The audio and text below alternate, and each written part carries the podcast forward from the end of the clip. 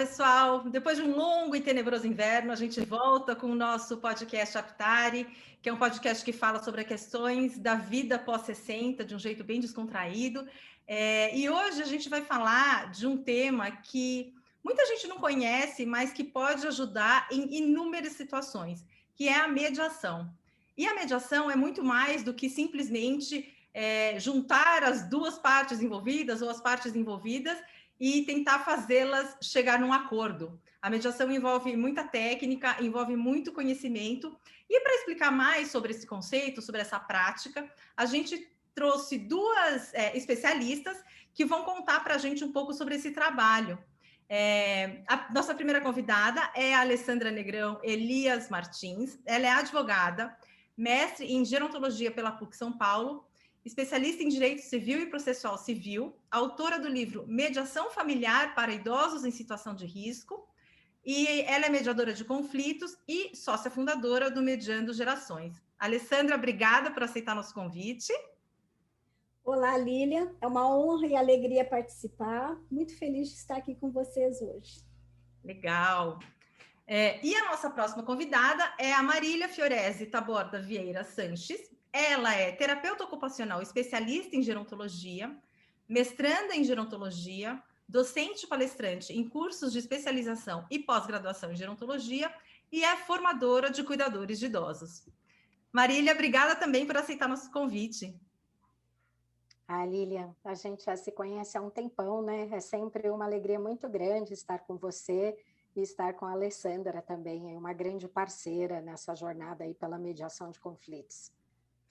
Ai, perfeito. Bom, é, então, para a gente já começar o nosso papo, né, que eu imagino que vai ser muito interessante, porque muita gente ainda não sabe o que é a mediação, é, eu vou pedir para a Alessandra começar explicando o que é o conceito de mediação. A mediação é uma forma milenar, é um método consensual de resolver conflitos, mas também de prevenir conflitos. É, é, é utilizada tanto para solucionar um conflito, como para melhora da comunicação, para o restabelecimento uh, da, das da, da melhora relacional, da melhora da convivência, e também é uma forma de cuidado.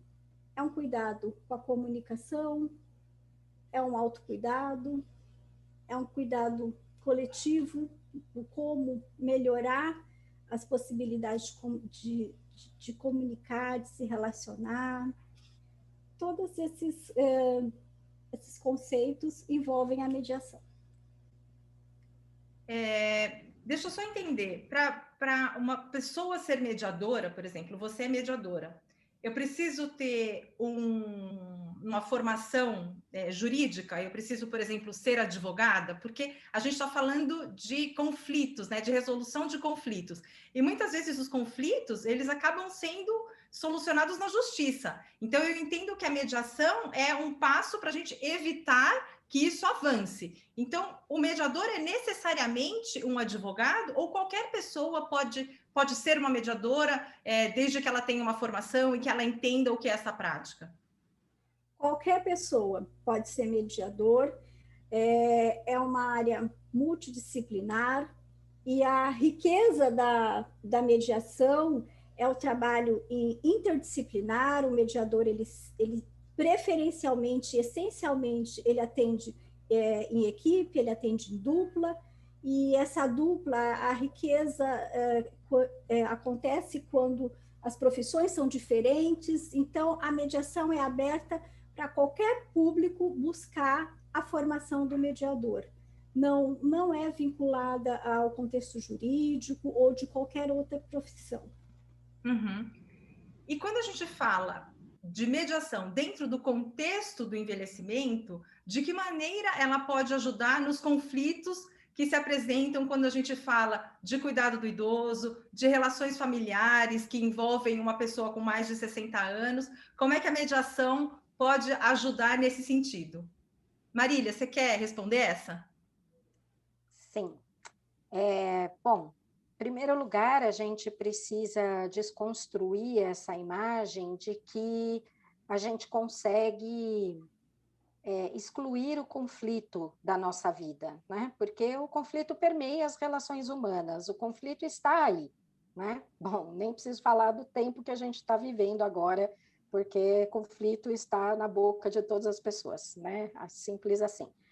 É, mas quando a gente leva é, o conflito para esse contexto do envelhecimento, é, temos que pensar também que as pessoas também estão lidando com o envelhecer como algo novo. Nós nunca vivemos tanto, nunca fomos tão longevos. E então a gente acaba querendo lidar com uma situação nova com os velhos instrumentos, né? Da, das maneiras com que a gente sempre lidou com essas situações. Então, por exemplo, ah, mas ele está com 70 anos, ele não pode mais dirigir. Eu já entendi que ele não vai mais dirigir. Olha, mas ele está com 70 anos, mas ele está bem, ele ainda consegue dirigir? E se vocês negociarem para que ele dirija só por locais que são próximos da casa, por exemplo, para ir até o supermercado?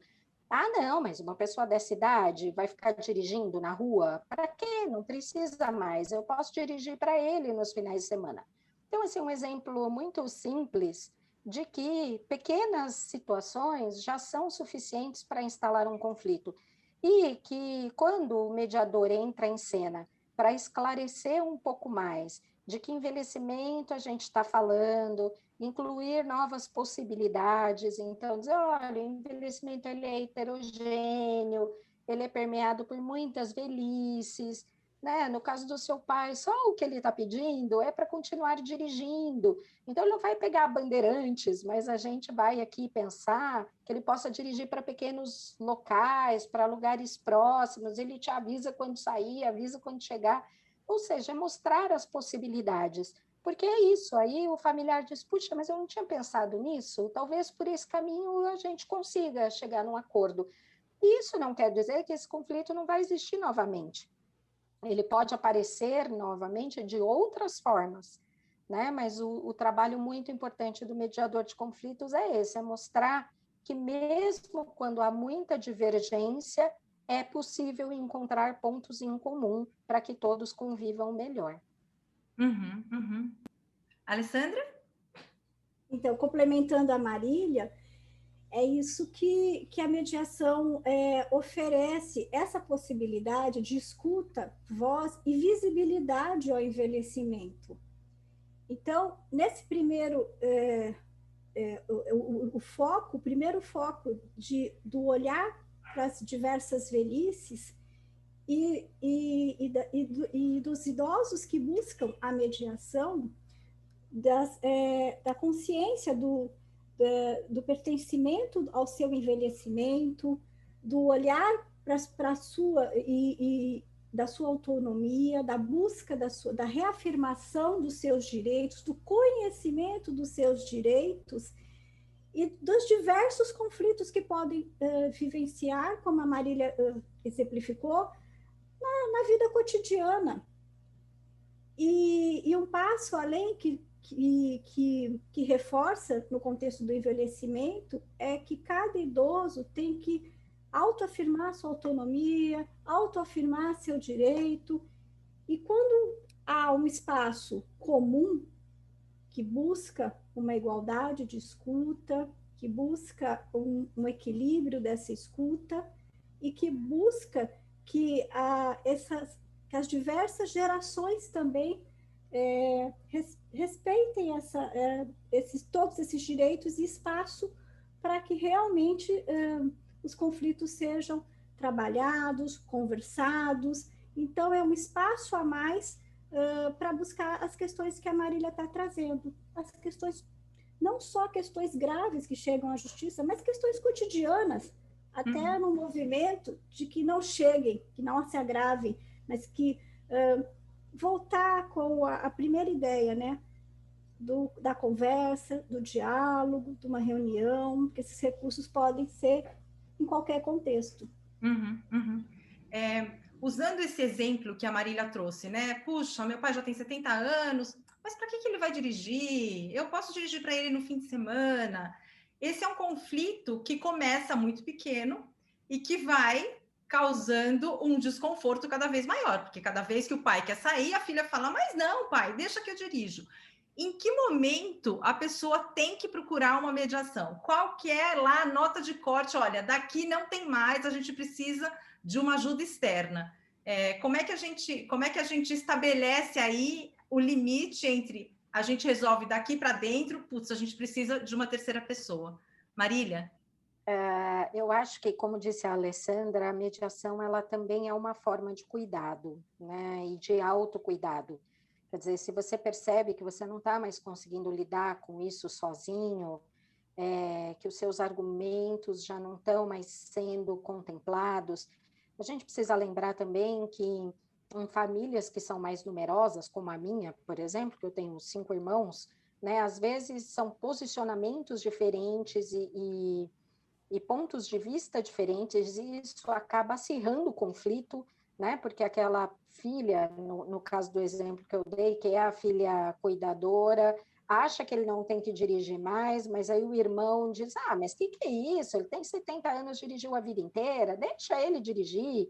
Né? É muito comum quando eu atendo famílias esse tipo de situação em que um filho diz, ah, mas ele tem que parar de fumar porque isso está prejudicando a saúde. O outro diz, mas está com 80 anos, fumou até agora e agora você quer que ele pare de fumar? Para mim, ele tem que continuar fumando. E isso pode levar até a rompimento de vínculo mesmo, né? Entre irmãos, entre pais e filhos. Então, infelizmente, eu acho que o ser humano só percebe quando a situação realmente chega num ponto insustentável em que essas pessoas não conseguem mais dialogar por si só, e aí precisam né, do, do mediador para fazer esse, esse papel da facilitação e do entendimento, e muitas vezes é isso que o mediador vai fazer, ele vai dizer, olha, vocês estão ouvindo que vocês estão falando, a mesma coisa, só que vocês estão olhando por pontos de vista diferentes. Então, às vezes, é até esse papel de né, de, de, de trazer para a mesa né, todos aqueles elementos e dizer assim, olha, vamos ver né, se a gente vai ter que separar esses elementos todos ou se juntando dá para fazer uma coisa bacana, né? Quer dizer, não exclui ninguém, é, mas também não prioriza ninguém é, no sentido dessa construção, né? É sempre uma construção coletiva e sempre com a participação do idoso, a não ser que ele se exima da participação, mas ele é sempre convidado a participar de todos os encontros. Aí a, a Alessandra pode, pode trazer isso muito melhor do que eu. Né? É, uma das coisas, antes, antes da, da Alessandra explicar como é que funciona a mediação de fato, né? Assim, como que é o operacional da, da mediação, é, Alessandra, você mencionou que é, a importância do idoso afirmar a sua autonomia, afirmar a sua independência e pedir uma mediação quando for necessário, né? É, o idoso pode pedir a mediação e o familiar também pode pedir mediação, ou é algo que só o idoso pode pedir? Qualquer um dos envolvidos no conflito pode, pode procurar essa ajuda? Qualquer um, qualquer familiar, é, em geral, é até um ato de coragem para quem busca mediação, porque, é, como a Marília falou, as pessoas envolvidas num conflito, a comunicação está muito difícil. E aí, buscar um terceiro, é, primeiro, é uma opção que muitas vezes as pessoas não pensam e ficam só envoltas naquele conflito, muitas vezes aquele conflito de tempo, que atravessa gerações, e, e é um recurso, existe esse recurso de buscar um terceiro. Esse terceiro, é, as soluções uh, vão ser construídas pelas próprias partes, isso, isso fica claro nos encontros de mediação, mas é um recurso, e aí esse recurso é, é quem gostaria, é, é quando a pessoa é, ou tem, a tem o conhecimento da mediação, alguém indica a mediação, a rede pode indicar a mediação. Então, é, esse é o primeiro passo. E aí, em geral, uma pessoa busca mediação, fala, narra o seu conflito, e, os demais, e depois os demais são convidados. E aí, quem que é importante para estar nessa mediação? Quem que faz parte desse conflito? E aí a mediação vai sendo composta, construída, conforme cada caso. Uhum. Sim, Marília? É, quando eu fui gestora técnica no, no Centro Dia, uh, teve uma filha que chegou para mim e disse: Olha, eu eu tô super sobrecarregada, né? Eu tô morando na casa da minha mãe.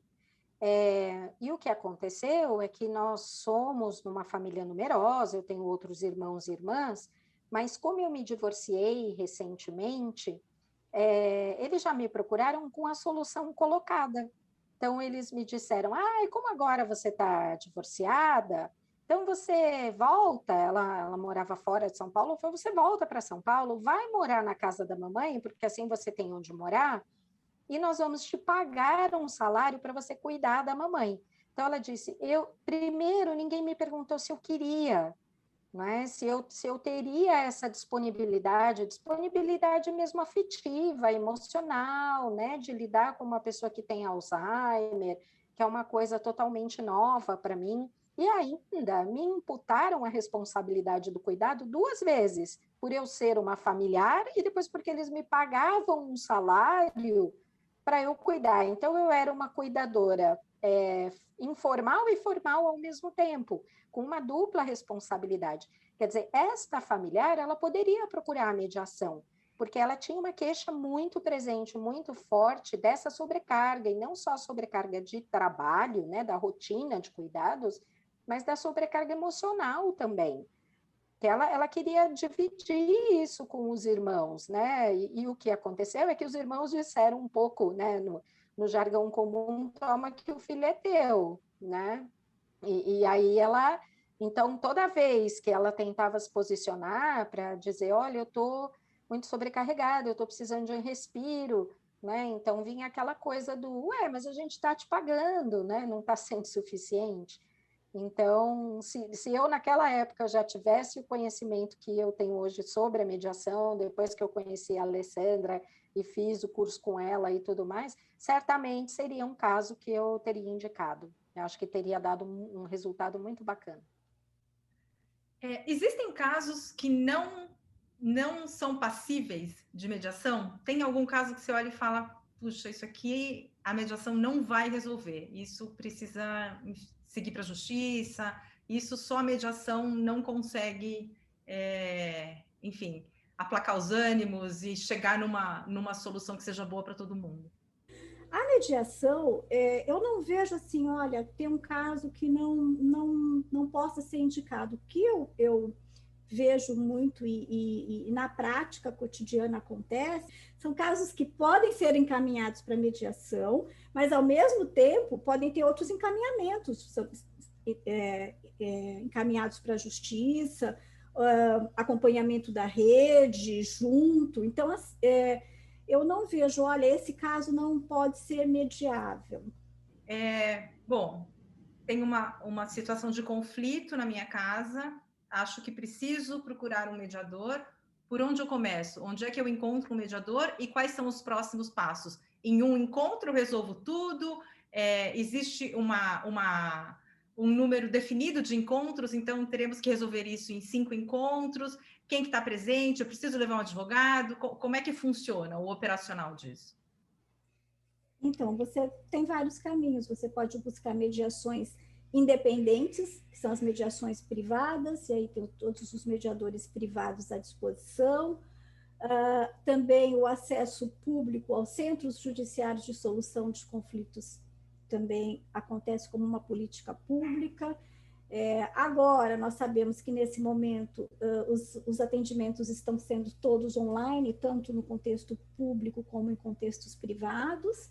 Então, esse é um caminho quando não há é, quando há um conflito, quando não há risco. Quando há risco, são os caminhos legais, mas se não houver risco, se há um conflito e, e quer preservar um direito, buscar um direito, é, os caminhos são esses, de buscar ou né, mediadores independentes ou mediadores é, públicos. E, em geral, é, depende de cada caso a caso. É, dois, de três a cinco encontros, por exemplo, depende. Isso, isso vai ser construído, construído com a família, porque é um, é um procedimento, é um, os atendimentos uh, sempre são construídos a cada encontro a partir da vontade, de é, conferir as vontades de todos os participantes. Uh, os advogados são sempre bem-vindos, profissionais da rede são sempre bem-vindos, que já acompanham as famílias. Então, a mediação ela vai compondo a cada caso como que acontece. Em geral, é, em geral são encontros até duas horas, depende, né, agora nesse formato online as, é, é possível, estão acontecendo, e, e, as famílias vão organizando as disponibilidades. Então, tem um período, mas tem começo, meio e fim, e os encontros são combinados. É, tem começo, meio e fim, e tem os fins necessariamente resolvem o conflito? Não. Tem conflito que não resolve. Como que é? é eu penso que muitos conflitos são resolvidos, eu penso que muitas reflexões ficam para futuras soluções.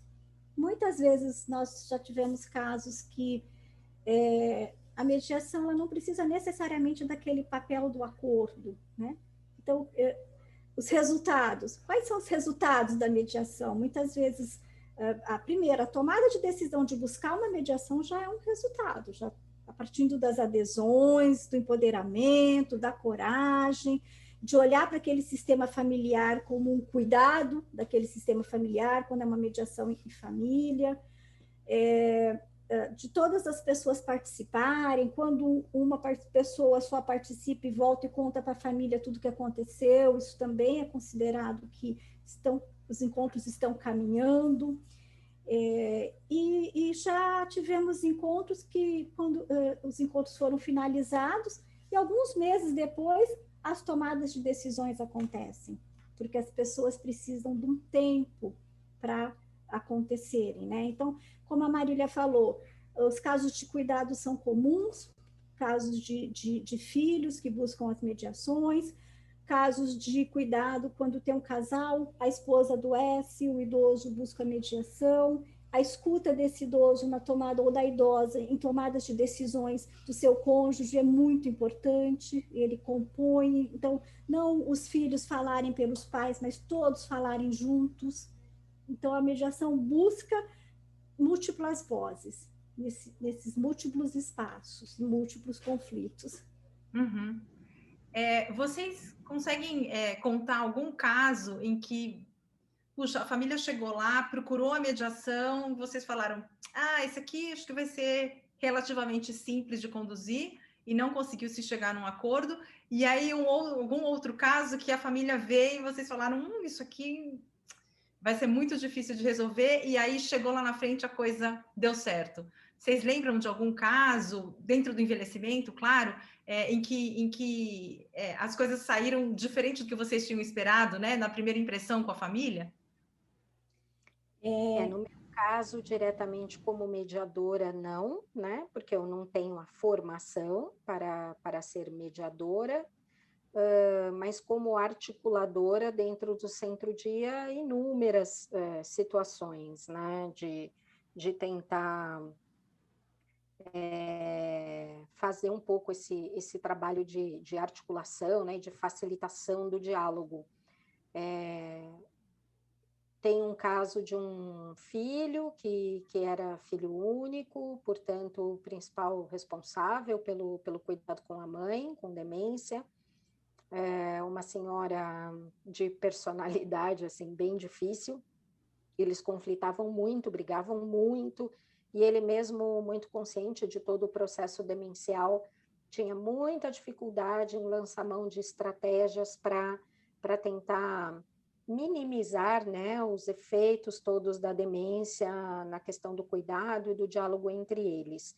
E nesse caso, assim, no, no ano que essa senhora ficou comigo no centro-dia, eu tentei de todas as maneiras dialogar, mas ela acabou indo para uma instituição de longa permanência, porque ele realmente é, tinha toda uma série de, é, de questões, não só com a a rotina do cuidado, porque ele também trabalhava fora e tudo mais, então tinha uma dificuldade bastante grande, né, para prestar esse cuidado diário, até por isso ela foi para o centro-dia, é, mas também toda uma, uma questão afetiva, emocional, né, que permeava essa relação. Então, é, a gente sabe que nesses processos toda essa, essa questão afetiva vem muito né, à tona, e, e no caso dele era bastante difícil lidar.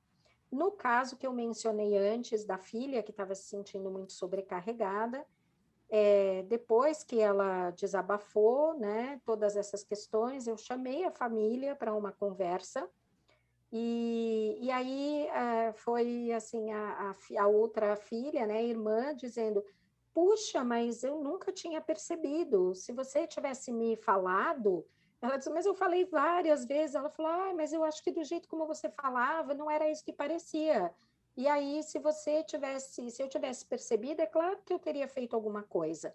Então, essa senhora tinha vindo para o centro-dia, porque essa filha, que era a pessoa que pagava as mensalidades do centro-dia, tudo, ficou curiosa com o serviço, passando ali na porta todo dia a caminho do trabalho, vendo idosos ali na calçada, um dia resolveu parar para perguntar, e, e, aí se encantou com o serviço. Então, essa mãe que ia vir só eventualmente, passou a vir então com regularidade para que essa filha cuidadora tivesse um respiro.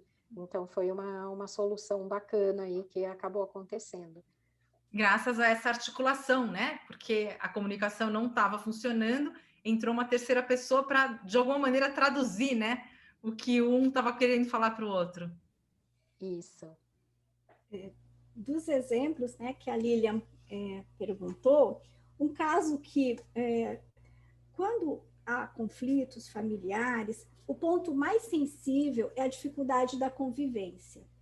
Então, de todos os conflitos, se for conflito patrimonial ou por qualquer ponto específico, a dificuldade relacional, de convivência, é o conflito que demanda é, mais encontros, é, e, e que uh, os participantes precisam uh, se esforçarem mais para colaborarem com soluções. Então, tinha, eh, teve um caso que, bem ilustrativo, que a, a, a, equipe de atendimento não acreditava que fosse ter ser positiva a solução, porque era de um idoso que tinha, ele, ele tinha três filhos, ele comparecia na mediação com dois, e ele tinha um conflito mais severo de convivência com o filho mais velho, mas ele tinha também uma preferência por esse filho mais velho, e era muito interessante que os demais concordavam com essa preferência e falavam: olha, o pai adoece porque está com muita saudade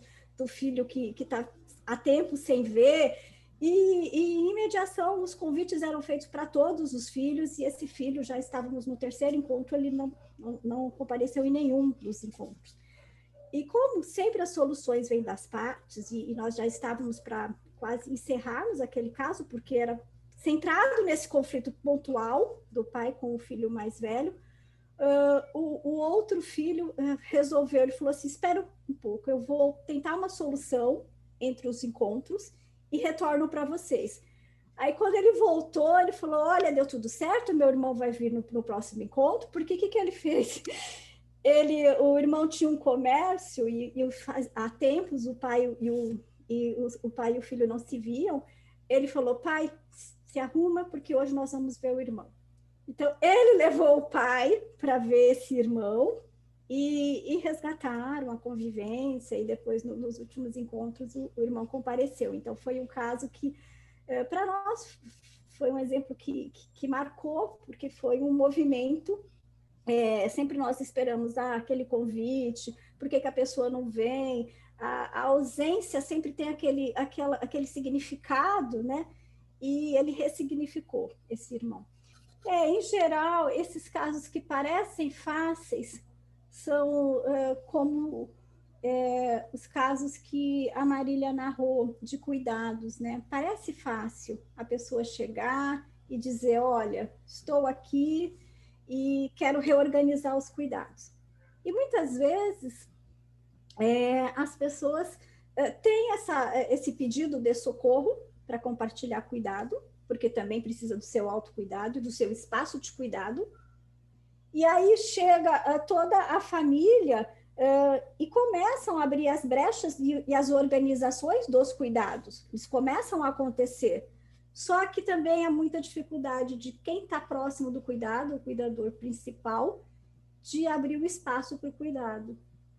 Ou uhum. ele não confia, ou ele, ou ele acha, ele ou ela, né? Em geral, é, o cuidado é feminino, acha que não vai cuidar tão bem, e aí cria até um segundo conflito da família falar: olha, estou aqui nesse dia, então vai sair um pouquinho, cuidar das tuas coisas, ou confia, nós vamos cuidar. Então, são casos que parecem fáceis, porque toda a família está ali, mas que não são tão fáceis. Uhum, uhum. É... Nossa, muito interessante, porque a gente não faz nem ideia, né? Às vezes a gente fica lá batendo cabeça, batendo cabeça, sendo que existe ajuda disponível, mas a gente não sabe onde está essa ajuda nem como procurar, né? É...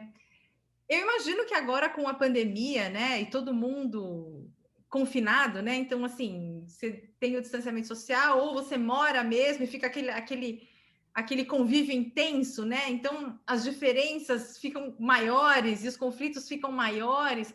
Como é que foi agora na pandemia para vocês que, enfim, trabalham com mediação, né?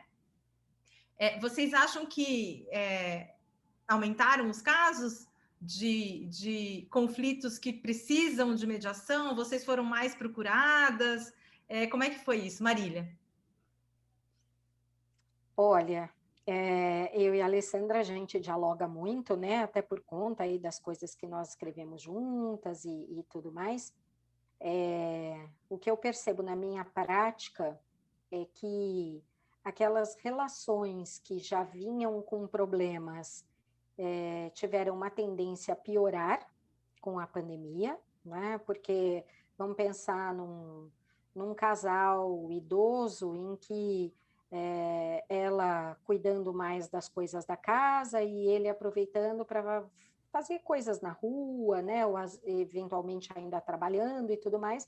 Com a pandemia passaram a conviver numa convivência de 24 horas que há muitos anos não acontecia, né? Então é, se esses vínculos eles já eram mais frágeis, né, ou já mais permeados por conflitos ao longo desse, desses anos juntos, dessa convivência, isso ganhou uma tendência a agravar durante a pandemia. Até porque nós perdemos um pouco essa habilidade de conviver, né? Nenhum de nós, em nenhuma faixa etária, estava mais é, tão acostumado com essa convivência. Eu fiquei convivendo por um ano com a minha filha de 32 anos trabalhando dentro de casa, coisa que eu não sei, acho que desde quando ela entrou na faculdade isso não acontecia, né? Então, a gente começa é, a lembrar daquelas coisas que não agradam tanto assim, né? Embora a gente também possa é, desenvolver coisas bacanas. É, por outro lado, uh, o que se percebe também é que aqueles vínculos muito fortes, né, muito bem estabelecidos, tiveram uma tendência a se manter muito bem estabelecidos durante a pandemia. Então, famílias que se organizaram para poder prestar um cuidado, né, e até de, de filhos mais distantes, às vezes geograficamente distantes, não distantes afetivamente, mas que, que não entendia muito como é que poderia contribuir com essa questão toda da tecnologia invadindo completamente né, os nossos lares, as nossas vidas, essas pessoas começaram a perceber: ah, puxa, então sabe o que eu vou fazer? Eu vou mandar umas flores para ela com um bilhetinho de mãe. Eu, eu não estou longe de você, não tenho como é, ver o que você precisa, tal, mas é para lembrar que eu te amo, né? Então, esses momentos de reuniões em família, em que a gente põe lá o Zoom ou o Google Meet e a família toda entra e fala todo mundo ao mesmo tempo, que é uma maneira de trazer uma proximidade, um conforto, né? Então, eu acho que a gente vê as duas coisas, mas tudo muito, acho que depende da qualidade das relações que a gente já mantinha antes da pandemia. Não sei, assim, um pouco qual é a visão da Alessandra em relação a isso. É, eu vejo também dessa forma que muitos conflitos surgiram em virtude da pandemia e outros que já aconteciam se agravaram, ou novos conflitos, como é, nós já tivemos casos que as pessoas procuram que é, acabam de saber é, de uma doença e como se organizarem desse contexto e, e, e, dos cuidados, ou esses cuidados eram realizados por familiares e agora com distanciamento precisam ser reorganizados. Então, tudo isso é, são questões que, que, surgiram. Mas também questões importantes é, que, que nós nas nossas escritas, né, Marília, também conversamos muito as questões da autonomia. Então, como cada idoso está vivenciando essa pandemia?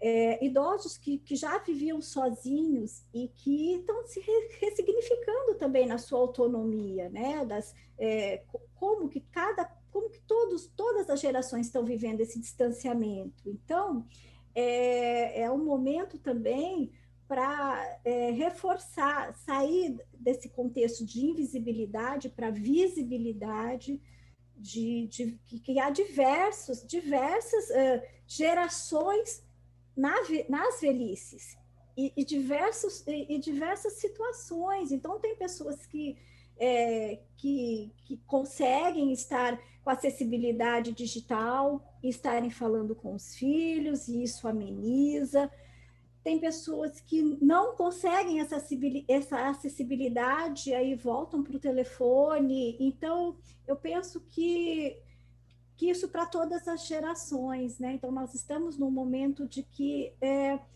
por mais que os conflitos possam acontecer, os cuidados também estão acontecendo. E esses cuidados, é, fica uma balança que parece, dá uma impressão que os cuidados estão sobrepondo. Então, pela própria necessidade que todos nós estamos, né, desse enfrentamento, desse período.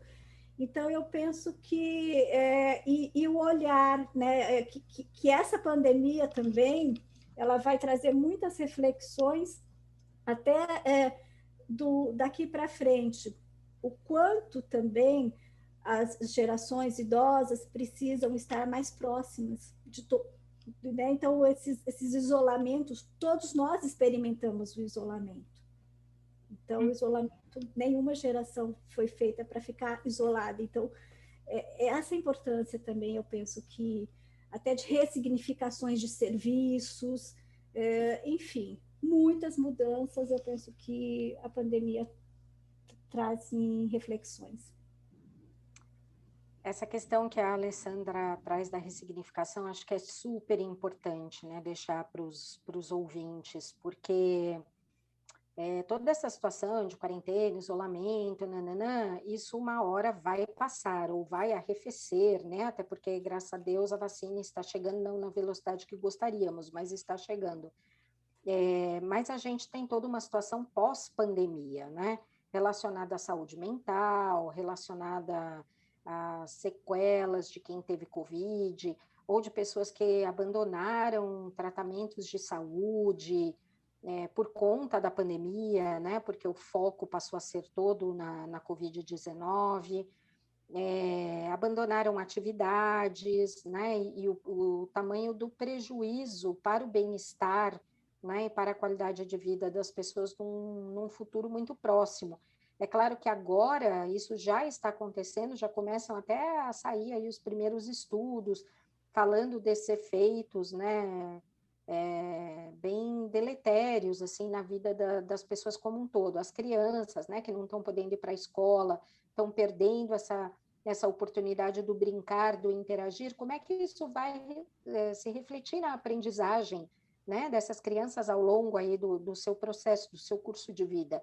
Então, é, até para pensar no envelhecimento das próximas gerações, né? Assim, é, como é que essas pessoas vão chegar lá nos seus 60 anos, né? Tendo passado por uma pandemia global que, que foi tão impactante nas nossas vidas. Então, acho que ressignificar é uma palavrinha que fica, né? E que eu acho que tem muita conexão com a mediação porque o, o, mediador ele tem muito esse papel, ele, ele não está lá para dizer, olha, você está certo, você está errado.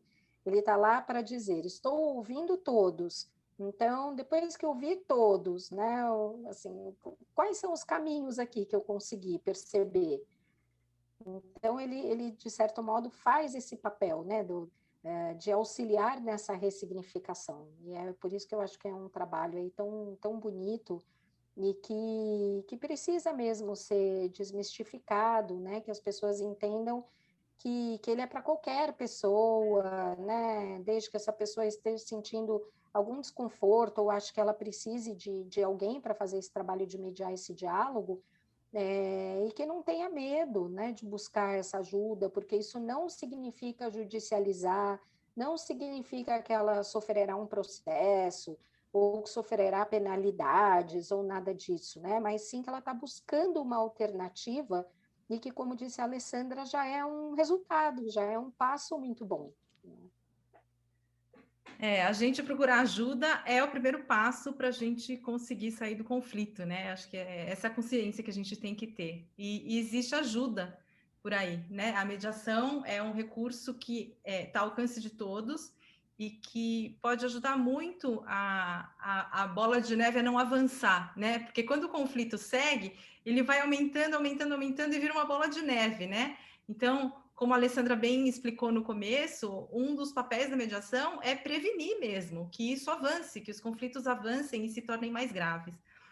Bem, gente, o papo está maravilhoso. Acho que a gente é, abordou temas muito interessantes e, e, e, e, trouxe informações bastante relevantes para os nossos ouvintes. É, e eu acho que vai ser bastante útil, porque muita gente não sabe que existe e que vai falar: puxa, olha, tem uma alternativa aí que pode me ajudar. Então, eu gostaria de agradecer imensamente a Marília e a Alessandra. É, a Marília e a Alessandra, elas têm uma coluna na revista Aptari, falando exatamente sobre mediação é, no envelhecimento. Então, é, quem quiser conferir, a revista Aptari está é, tá online, revistaptari.com.br, vocês conseguem encontrar os artigos delas lá. É, a próxima edição vai falar sobre cuidado, né? É, tá, acabou de ser entregue, a gente está diagramando, vai ficar bem linda a matéria. Então, eu queria agradecer mais uma vez a Marília e a Alessandra pelas contribuições tão valiosas que vocês fizeram aqui no nosso podcast. Um prazer enorme, eu que agradeço. Muito obrigada, Lília. Muito obrigada, Marília, pela amizade, pela parceria de escrita. Muito obrigada a todos. Bom, gente, então é isso. A gente fica por aqui. Espero que vocês tenham curtido e acompanhem, porque semana que vem tem mais. É isso aí. Um beijo e até lá. Tchau, tchau.